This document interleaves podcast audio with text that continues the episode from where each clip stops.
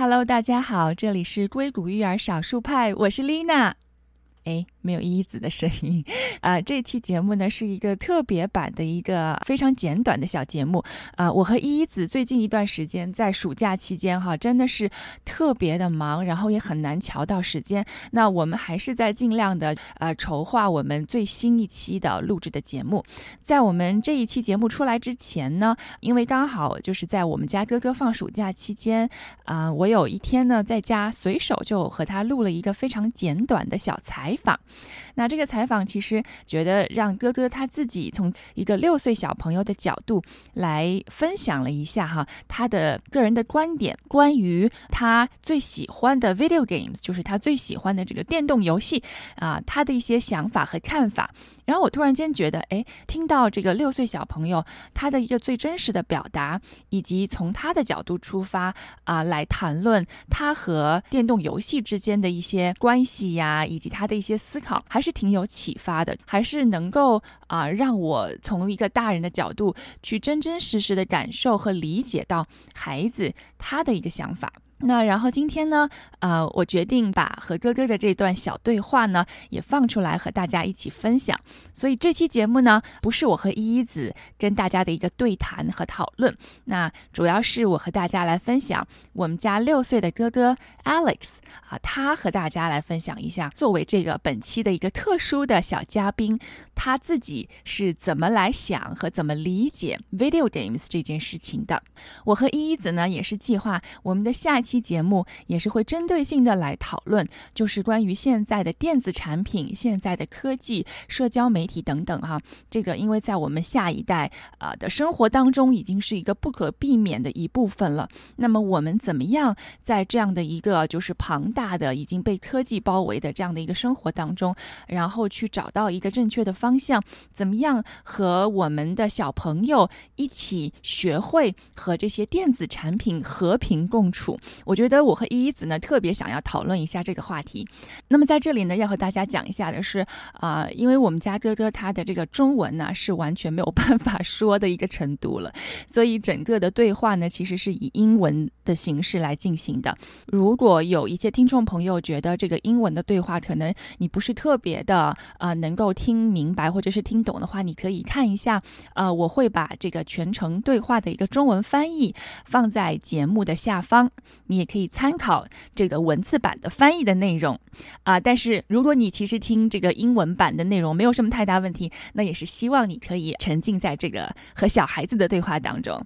那因为哥哥他本身是一个六岁的小孩嘛，其实我很难让他就是坐下来可以就是完全不动的跟我。完成一个这样子的全程的对话，所以在这个录制的过程当中，其实是在一个家庭环境，然后你会听到一些杂音，或者是他动来动去、跑来跑去的一些声音啊，那也是希望大家可以有一个谅解。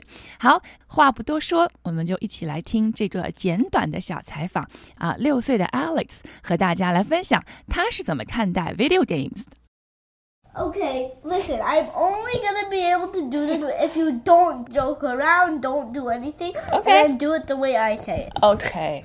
All right. So, Alex, how old are you? Be serious! okay. Alex, you're a big fan mm. of video games, right? Yes. So, you play a lot of video games, Yes. right? So, how many video games so far you have played already? Have you calculated? Uh, approximately 12, if not more. Okay. So, among all of those video games you have played, what are the top three video games you would think? Pixel Junk Monsters, Pixel Junk 1, and Pixel Junk 2. Wait, you didn't include StarCraft? I thought that's the best Oh. that you like. Uh, yeah, because like I have new ones and they're like more fun and more new. And Okay, got it, got it. Uh, so why you think these three are so amazing?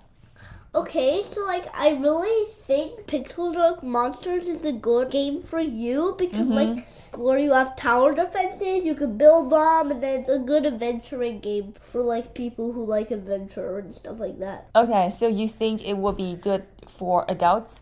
Yes, What about children? Like, so children would like it too? yes, Okay. from probably like six to twelve, Oh, six to 12 age. but anybody can play it.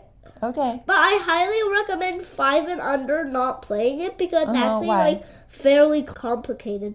I see. And I don't think under five years old young children could actually play it because Yeah, it's very hard to coordinate with your handle and your eyes. Is that correct? Yes. Yeah, I see. Right. Okay, so so when you play games, you are so focused, right? Yes. When you fail, does that make you feel frustrated or you? Only when I feel like up to six times it makes me frustrated. If not, I try again and then see what happens that time.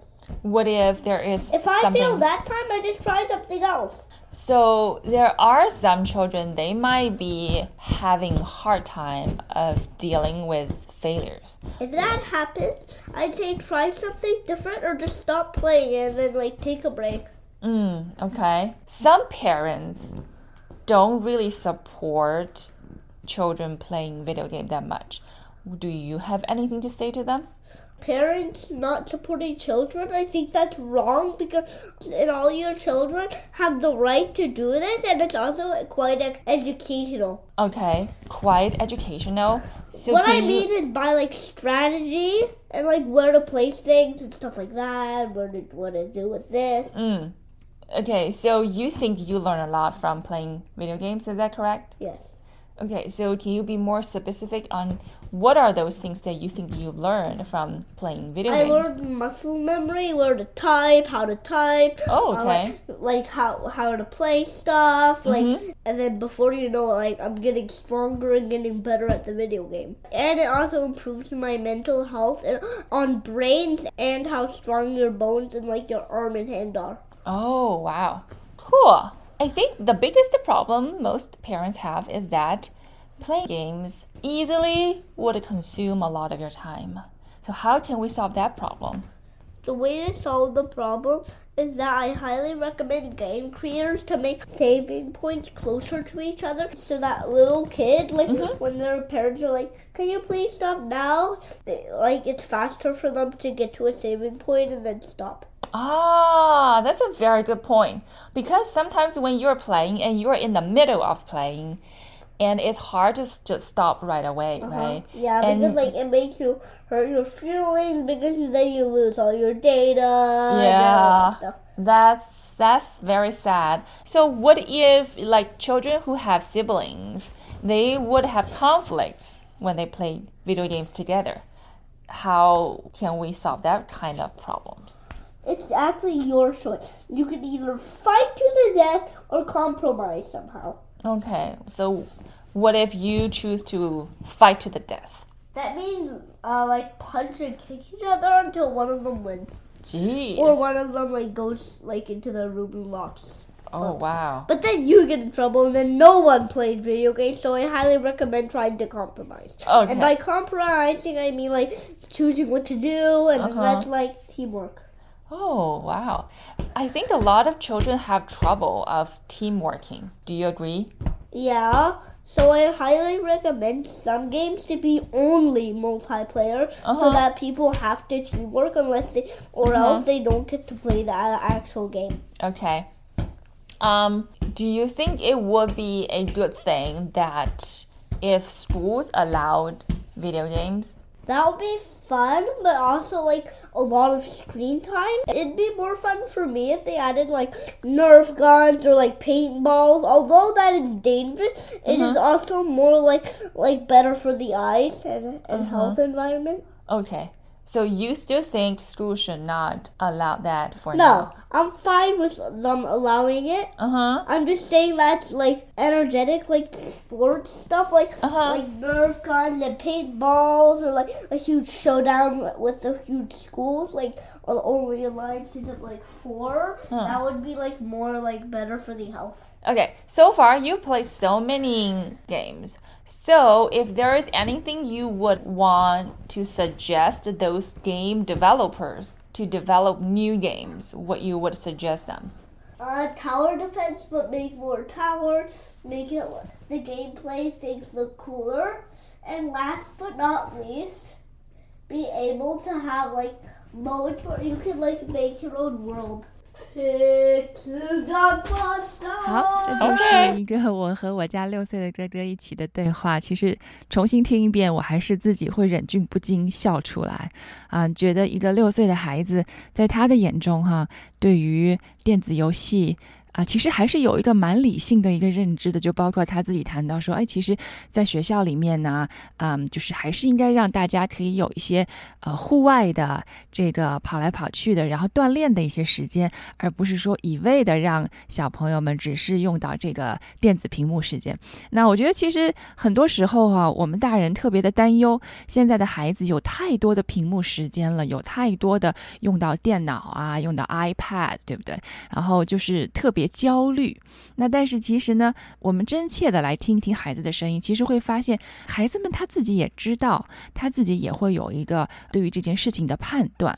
那他自己对于这个电子游戏的喜爱也是真真实实的。就是作为家长来说，我一直要不停的啊，就给我自己做一些思想工作，要去接纳孩子的喜好，但是同时呢，也要教会他说，我们怎么正确的来看待这件事情，怎么样可以在生活当中不。失去这个平衡，让你的生活当中既有很多户外的时间、运动的时间，然后同时也可以啊去用到这些现代的科技产品，去丰富你的精神世界。